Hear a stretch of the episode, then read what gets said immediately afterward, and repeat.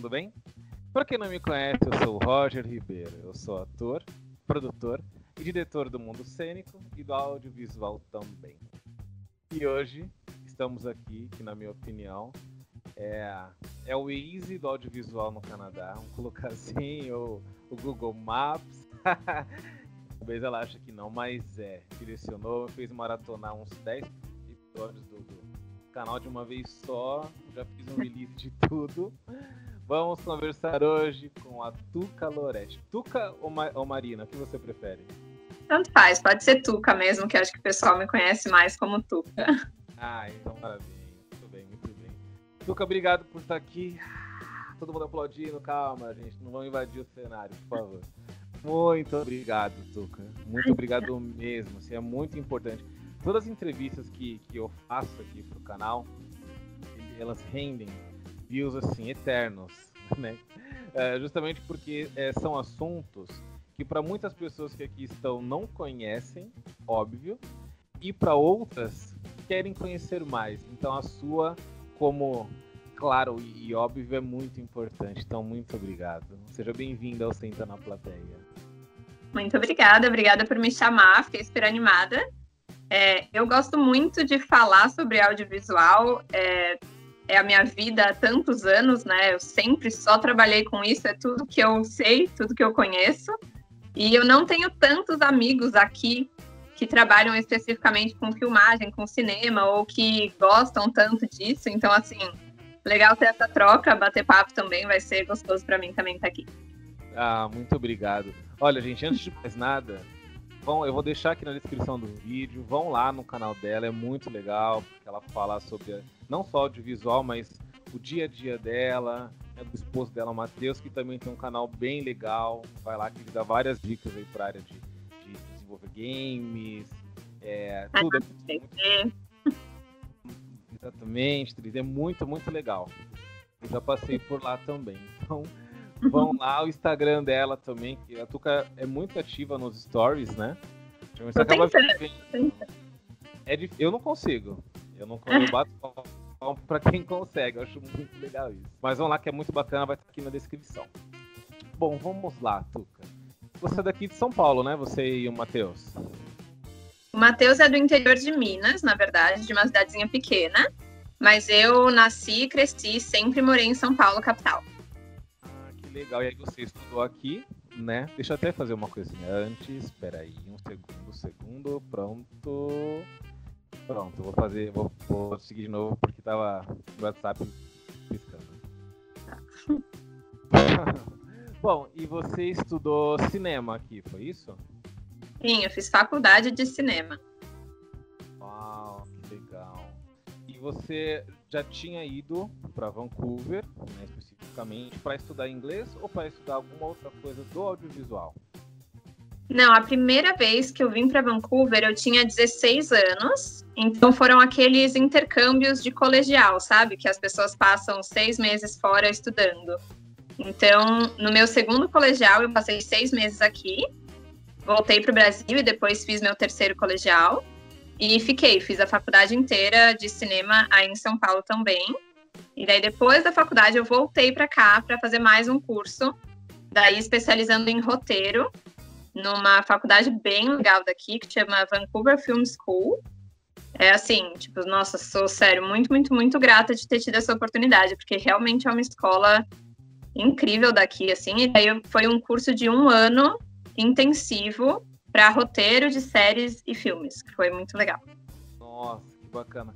Gente, para quem não conhece, eu já falei aqui outras vezes, tivemos a nossa entrevistada Fernanda Aguilar, quem não assistiu, olha aqui no card, em algum lugar desse universo aqui da você está assistindo. Ela também estudou na Vancouver Film School, mas ela estudou atuação e agora sabendo a Tuca estudando roteiro.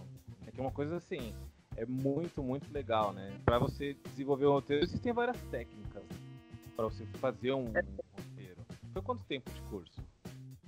Foi um ano de curso intensivo, então a gente tinha aula em tempo integral, manhã e tarde. É, e foi bem legal. Ele é separado.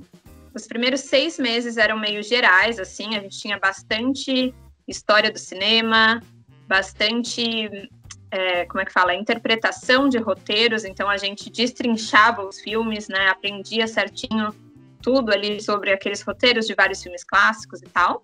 E daí a segunda metade foi mais prática, e a gente tinha muito projeto, assim, tipo, ah, tem que escrever um curta-metragem, tem que criar uma série de animação infantil, tem que criar um longa-metragem, a gente escreveu um longa, a gente fez um projeto de série, então a Bíblia da série e o roteiro do primeiro episódio. Então, assim, foi muita coisa, era bastante informação o curso, assim, tinha que né, estudar bastante, levar bastante do nosso tempo, assim, mas foi muito, muito legal mesmo. Eu, assim, sempre amei escrever, então para mim foi, tipo, realização de um sonho mesmo, assim. Nossa, que legal. E nesse curso, alguém da, de alguma outra turma, sei lá, por exemplo, alguém que estivesse fazendo fotografia ou algum outro curso lá, eles pegavam esses roteiros para gravar ou vocês só tinham que escrever? A maior parte deles era só para gente mesmo, né? E era mais para a gente treinar e aprender na prática. Mas teve, tiveram duas matérias. Uma era produção de um curta-metragem mesmo. Então a gente escreveu e daí alguns dos roteiros foram selecionados e a gente gravou mesmo. Então fechou a equipe, alugou equipamento, fez o filme, editou e lançou esse curta-metragem. E teve um outro que era junto com os estudantes de produção, que é um outro curso assim incrível. Eu tive muita vontade também de fazer, assim, se eu pudesse, eu ficava estudando, né, pro resto da vida. É, o curso de produção é bem legal e bem prático também. E daí teve uma websérie que a gente fez em parceria. Então, os alunos de roteiro escreviam e os alunos de produção faziam mesmo, né? Gravavam e editavam e lançavam os episódios. Então, foi legal que pelo menos algumas coisinhas saíram do papel, né? Mas a maioria era só para escrever mesmo. Nossa, que legal. E você não produziu ele de alguma forma aí? Ah, então, não. Eu produzi o de uma colega, né? Que foi um selecionado. Os meus ainda estão na minha gaveta, assim. Um dia eu ainda pretendo voltar a trabalhar neles, né? Não estão prontos, né? Você faz uma primeira versão, mas quem escreve sabe, né, que demora até realmente ficar bom bastante, né, para você mostrar para as pessoas. Então ainda pretendo trabalhar nesses projetos. Não, vamos produzir. Alô, Ancine, vamos liberar a produção aí, por favor, enquanto eu tô aqui. Bora! ah, que legal. E aí, quando você chegou em Vancouver, chegou com o Matheus, a primeira coisa que você falou é: vou trabalhar com cinema, ninguém me segura, me larga. Como é que foi? É, na verdade, no Brasil, é, porque daí a gente voltou para o Brasil. Então eu fiquei mais uns dois anos trabalhando do Brasil, depois de ter feito a Vancouver Film School. E assim, nessa patinada do audiovisual brasileiro, né? Que vai tentando, tentando e parece que não sai muito do lugar. Mas eu consegui participar até de alguns projetos legais, assim, algumas produtoras, como assistente de produção, assistente de pesquisa, assim. Mas eu não ficava no set de filmagem. Tipo, desde a época da faculdade eu queria ver as coisas acontecerem, sabe? Eu queria estar perto da câmera, tipo, ver a ação mesmo. E eu meio que nunca tinha conseguido fazer isso, assim, nas minhas experiências. Então, depois que eu descobri que Vancouver é um super foco de filmagem especificamente, e assim, eu sabia disso pelas minhas pesquisas, mas depois de chegar aqui, isso ficou mais comprovado ainda. É, eles chamam, né, da, da Hollywood do Norte. Então, realmente, assim, muita coisa filmada aqui, muito mais do que eu já imaginava. De série de TV, filme, né? O pessoal faz os roteiros e tal em outros lugares e vem gravar aqui. E daí, com isso na cabeça, assim, eu queria muito chegar aqui e trabalhar em set de filmagem. Era, tipo, o meu foco. Não sabia como, não sabia como seria essa experiência, mas eu queria estar num set e ver a equipe toda, ver o negócio acontecer. É, e daí, assim, muito feliz, né? Eu tive a sorte, batalhei também, né? Batalho, mas assim, tive a sorte de já chegar e conseguir mesmo, né, trabalhar em sets de filmagem e ver tudo isso acontecer. Então, foi bem legal, assim, foi exatamente o meu plano. Eu queria chegar e trabalhar em séries de TV e é o que eu tô fazendo. Então, foi bem legal. Legal. Vocês chegaram em 2019, né? É, a gente chegou em agosto de 2019 começo de agosto de 2019. E daí eu acho que a primeira experiência de trabalho que eu tive, a primeira filmagem que eu tive foi finzinho de agosto. Então foi assim, ainda no mesmo mês, eu peguei uma diária só numa filmagem de um comercial. Daí foi a minha primeira experiência, assim, total, não fazia ideia do que esperar. E já foi, assim, bem diferente do que eu achava que seria, porque eu já tinha visto filmagens e produções no Brasil. E aqui é, assim, outro mundo, sério. Ainda mais em comercial, né, que tem muito dinheiro envolvido, assim, então era uma produção gigantesca. Eu lembro que eu fiquei assim, o que, que, é isso? Tipo, caminhões e caminhões de equipamento. Eu falava, meu Deus, sabe? No Brasil a gente chega com uma vanzinha ali, ó. Uma câmera no ombro, sabe? Nossa, e você. Ah, bom, teve essa experiência que foi praticamente recente. Para conseguir trabalhar, ele precisa ter um, uma permissão para trabalho, né? Mesmo se for um trabalho autônomo, né? Sim.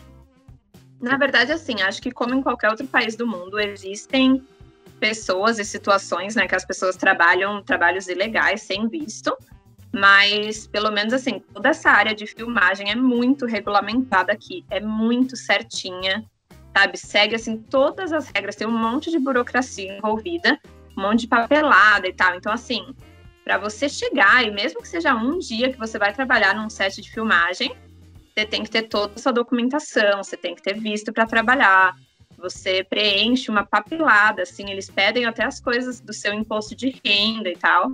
Então, assim, nesse começo eu tinha acabado de chegar e tinha um monte de papel, assim, ai, é, número do seu imposto de renda do ano passado. Eu falo, eu acabei de mudar para cá, tipo, eu não sei nem como faz imposto de renda. Então, assim, daí, claro, já que eu tava com o meu visto certinho e tal, eles entendem que você é um recém-chegado e tal. É, mas mesmo assim, é muito certinho. Então, tem que ter visto de trabalho. E o meu visto, que eu já vim com ele do Brasil, é de residência permanente. O que quer dizer que eu sou um residente, eu sou uma residente canadense mesmo. Eu posso trabalhar, estudar, viajar, enfim, fazer o que eu quiser no país. Mas se você não tem a residência permanente, você precisa ter ou um visto de estudo, que normalmente te permite trabalhar 20 horas semanais, se for um estudo superior, né? Então, se você vem fazer uma faculdade, um college, um curso de especialização, normalmente você pode trabalhar 20 horas por semana, e daí esse visto, ok, dá para trabalhar em 7. É, ou se você realmente vem vinculado a alguma empresa e tal, e tem um visto de trabalho, daí você também pode trabalhar com audiovisual aqui. Até aproveitando, gente, para quem quiser saber como foi esse processo da Tuca, né, do Matheus, que foram para lá pelo Expresente, vai lá no canal dela, porque ela já contou isso, pelo menos em uns três vídeos que eu já vi. Você mencionou que você é freelancer aí. Uhum. A galera, quando chega, uma da... com certeza você deve ter pensado isso também, vocês, né, quando chegar. A primeira coisa quando uma pessoa pensa em migrar é: precisa de um trabalho. Ponto. Não, não quer nem saber onde vai morar, mas precisa de um trabalho. Aqui no Brasil, quando a pessoa é freelancer, então você trabalha hoje, aí você reza para conseguir um trabalho amanhã. Aí você já comentou que é diferente. Mas você sente um pouquinho, talvez sim, mais de segurança trabalhando como freelancer sem ter aquela preocupação de, poxa, é, daqui uma semana eu não vou conseguir emprego, o que, que eu faço? Meu Deus do céu, tenho as minhas contas. Porque até em um vídeo do seu canal você postou, isso eu achei revolucionário, eu nunca vi na vida. Você postou os valores que você ganhava. Até eu virei aqui pra minha esposa que tem um beijo. Falei, meu, que, que é isso, cara? É bom para quem quer fazer, mas eu nunca vi isso, eu achei super legal. Super legal. Porque entra no famoso plano Canadá. Né? Então, como que é isso, assim, é, para você, essa questão de trabalhar freelancer, podendo contar com sim ou com não, ainda mais, né, Covid. É, eu acho assim, eu agora, exatamente assim, neste momento atual, neste projeto que eu tô, eu estou como uma frila fixo. E daí eu já explico, né? O Brasil sabe muito bem o frila fixo, né? Que basicamente é como se eu fosse uma funcionária. Então, assim, eu tenho a garantia, hoje em dia, eu tenho a garantia de que eu vou ser chamada para trabalhar toda semana, algumas semanas mais, outras semanas menos. É, mas eu não tenho um contrato assinado, ou seja, não tenho os extras, né? Não tenho seguro saúde extra, não tenho, enfim, nada extra, né? Como se eu fosse freelancer, mas é meio um freela fixo atualmente. Mas eu mesmo assim tenho um pouco ainda de, eu fico, eu acho que é uma coisa brasileira, mas aqui também dá assim essa insegurança, porque querendo ou não, principalmente com o Covid, meio que assim, a cada semana era uma chance de tipo, ai meu Deus, mas os casos estão aumentando e se pararem, sabe? E se fechar de novo. Ou assim, no começo, eu acho, eu comecei a trabalhar com isso em setembro de 2019. Até começar o Covid, até março desse ano, eu nunca tinha essa certeza, eu não fazia ideia se eu ia trabalhar na semana seguinte, sabe? Então, assim, eu tive vários momentos que eu ficava ansiosa mesmo, tipo, ah, não vai entrar projeto, não vai aparecer nada, não vai aparecer nada. Mas como eu falei, é, filma tanto aqui, tem tanta coisa, sabe? Muito mais do que eu imaginava, que meio que, tipo, eu sempre conseguia. Então, assim, eu nunca passei um período de um mês sem ninguém me chamar para trabalhar, entendeu? Isso não aconteceu. O que acontecia era, tinha mês que eu trabalhava 15, 20 dias, fazia uma grana, era uma super correria, tipo, nossa, que ótimo, consegui guardar dinheiro. E daí no mês seguinte trabalhava quatro dias. Isso acontecia. E meio que assim, não tenho o que fazer, né? É, realmente, porque antes eu fazia comerciais, e os comerciais normalmente gravam três, quatro dias aqui, três, quatro dias ali. Mas eu tinha um chefinho, né? Um Assistant Locations Manager, que me contratava e ele meio que me chamava sempre. Então, assim, toda vez que ele estava trabalhando, eu estava tra trabalhando. Então, assim, é, meio que assim, ele gostou, foi com a minha cara, então ele sempre me chamava. E daí eu ficava assim, não, tudo bem, porque, tipo, esse cara não vai ficar um mês sem trabalhar. A próxima vez, né, alguma coisa vai aparecer. E daí, depois que eu entrei em Batwoman, eu também fiquei meio que uma frila fixa, no sentido, sempre me chamavam, já sabiam que podiam confiar em mim. Então eu falava assim, ah, se não tiver nada semana que vem, talvez na próxima tenha um, dois dias, sabe? Então, assim, tem a insegurança ainda, a diferença é que, como eu falei, né, eu já falei no vídeo quanto eu ganhava, a diferença é que o quanto eu ganhava já me ajudava, entendeu? Assim, não era essa coisa do Brasil do tipo, você não sabe nem se vai aparecer trabalho, nem quanto você vai ganhar, e nem se vão te pagar, né, no Brasil. Então é difícil. Então aqui, pelo menos, eu sabia, não, se aparecer o trabalho, eu vou ganhar ok, e eu sei que eu vou ganhar até tal dia do mês. Então, tipo, ah, tudo bem.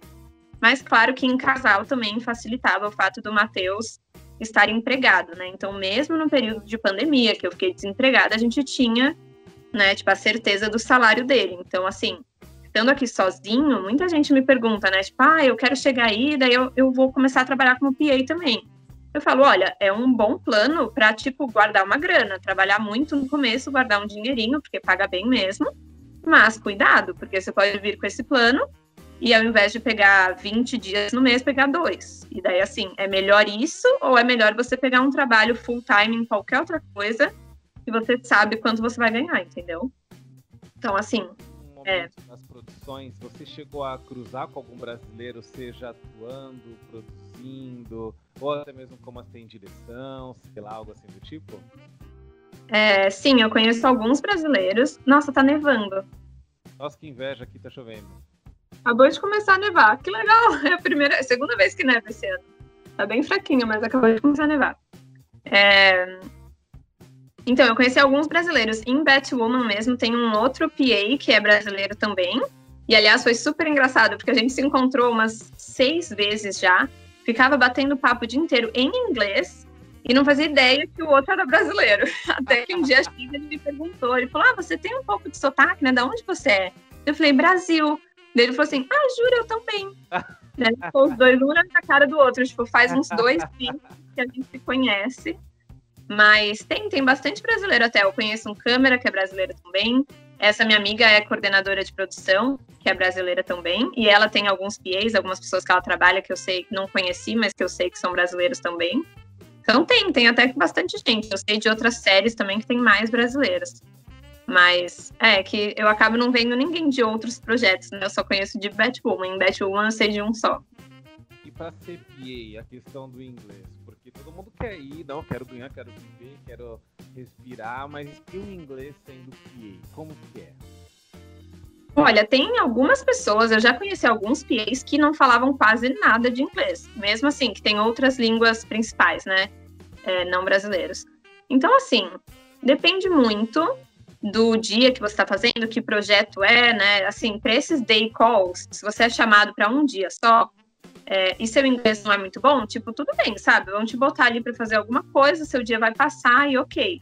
Mas eu acho que, como em qualquer outra coisa, se você tem um inglês bom, e você consegue entender tudo direito, você consegue falar direito com as pessoas, a questão assim, para você ser chamado de novo, né? Você tendo um inglês bom, as suas chances aumentam muito para você virar aí um contato, né, de quem está te contratando. Então, eu acho que faz bastante diferença, assim. Eu tive algumas coisinhas no começo de não saber vocabulário das coisas, assim, várias coisas. Até hoje, né, já faz mais de um ano que eu trabalho, às vezes falam alguma coisa, eu falo, o que que é isso? E é assim, um pedaço de equipamento, um pedaço de alguma coisa, né? Mas não entender pouquinho, assim, tudo bem, é super normal, eles são super abertos, você pode perguntar, pedir para repetir, tipo, não tem problema. Mas você tem que conseguir se virar, sabe? A pessoa tem que falar assim, ah, vai lá, faz não sei o quê mesmo que você não entenda de primeira, você tem que ter o bastante de inglês para assim, ah, você pode repetir, ah, tá bom, é isso aqui, fazer, resolver, voltar a falar o que você fez, sabe?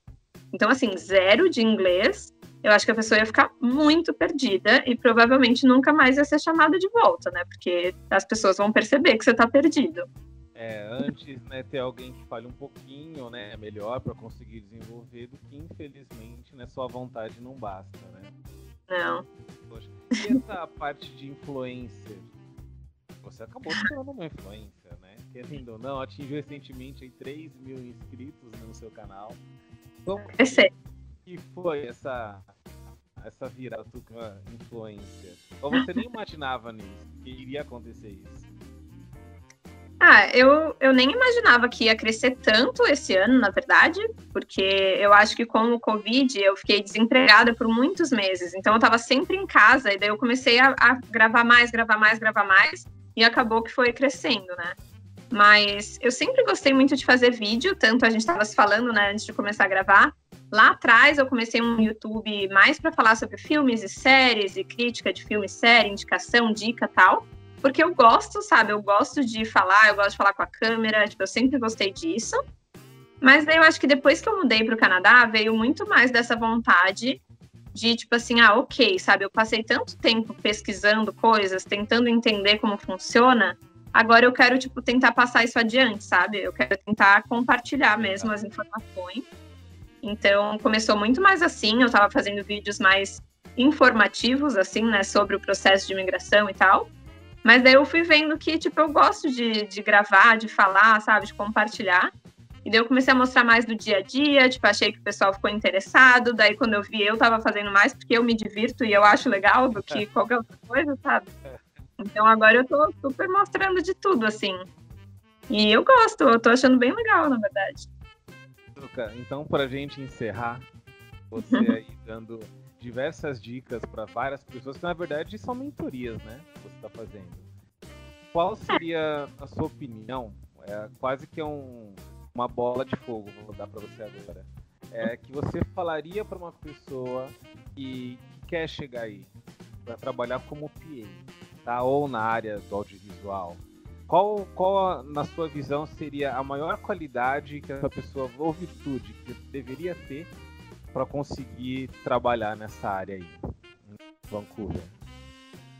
Bom, eu acho que além do inglês, que com certeza, se é isso que você quer, foque no inglês, porque sem o inglês você vai ficar sempre num nível baixo aqui, né? Você não vai conseguir subir.